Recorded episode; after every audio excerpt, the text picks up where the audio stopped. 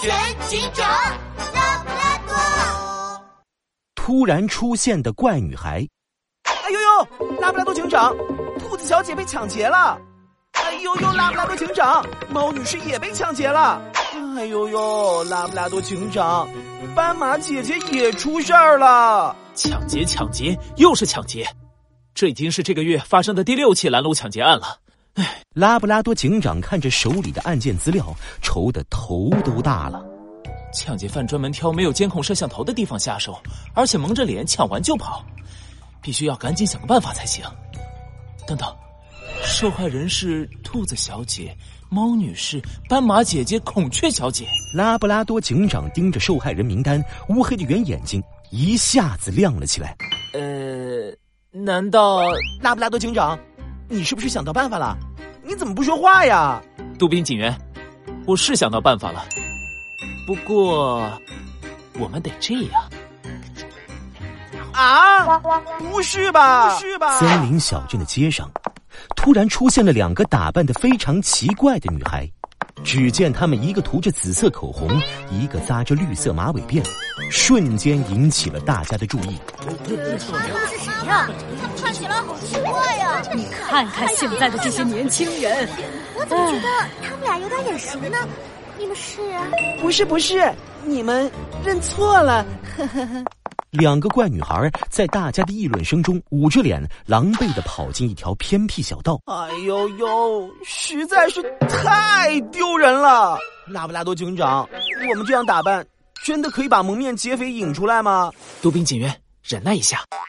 目前所有的抢劫犯受害者都是女孩子，现在我们假扮成女孩子，又装作很有钱的样子，蒙面劫匪很有可能就会来抢我们。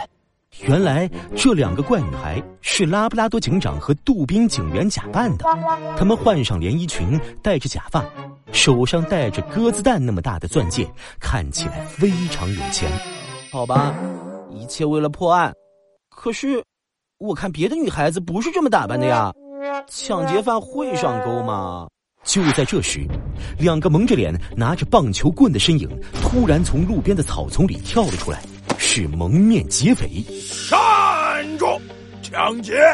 把你们身上值钱的东西统统交出来，不然……不然，俺就把你们的屁股打开花！嘿嘿嘿嘿！哎呦呦，抢劫犯真的来了，而且这个声音好耳熟啊！这个声音是你们上次在森林大道抢劫河马记者的犀牛兄弟？嗯，我们还蒙着脸呢，你怎么认出来的？拉布拉多警长朝杜宾警员做了个行动的姿势，他一把摘下假发。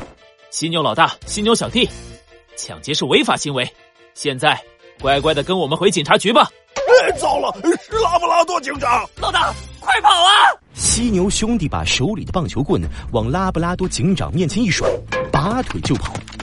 拉布拉多警长和杜宾警员立即追了过去，他们紧追不舍，眼看就要追上那两个抢劫犯了。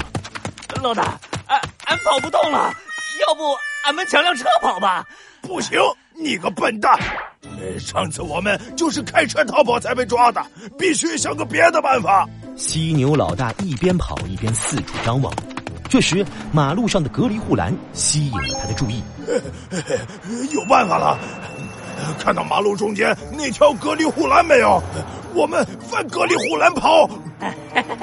老大，这个主意真不错呀！走。犀牛兄弟正准备翻过护栏，这时一辆大卡车从隔离护栏旁边驶过，差点撞到犀牛老大的屁股。犀牛老大顿时吓得脚下一滑，整个人翻了过来，脑袋牢牢的卡在了隔离护栏的栏杆里。妈呀！俺的脑袋出不来了！救命啊！这可怎么办？哎呀，拉布拉多警长，我们知道错了，以后再也不敢打劫了。你快救救我大哥吧！犀牛兄弟，翻越马路隔离护栏是非常危险的行为，卡住脑袋还有办法救，万一影响到马路上车子的正常行驶，引起车祸，那就难救了。我现在让消防队过来割开栏杆，然后你们就跟我回警察局接受惩罚吧。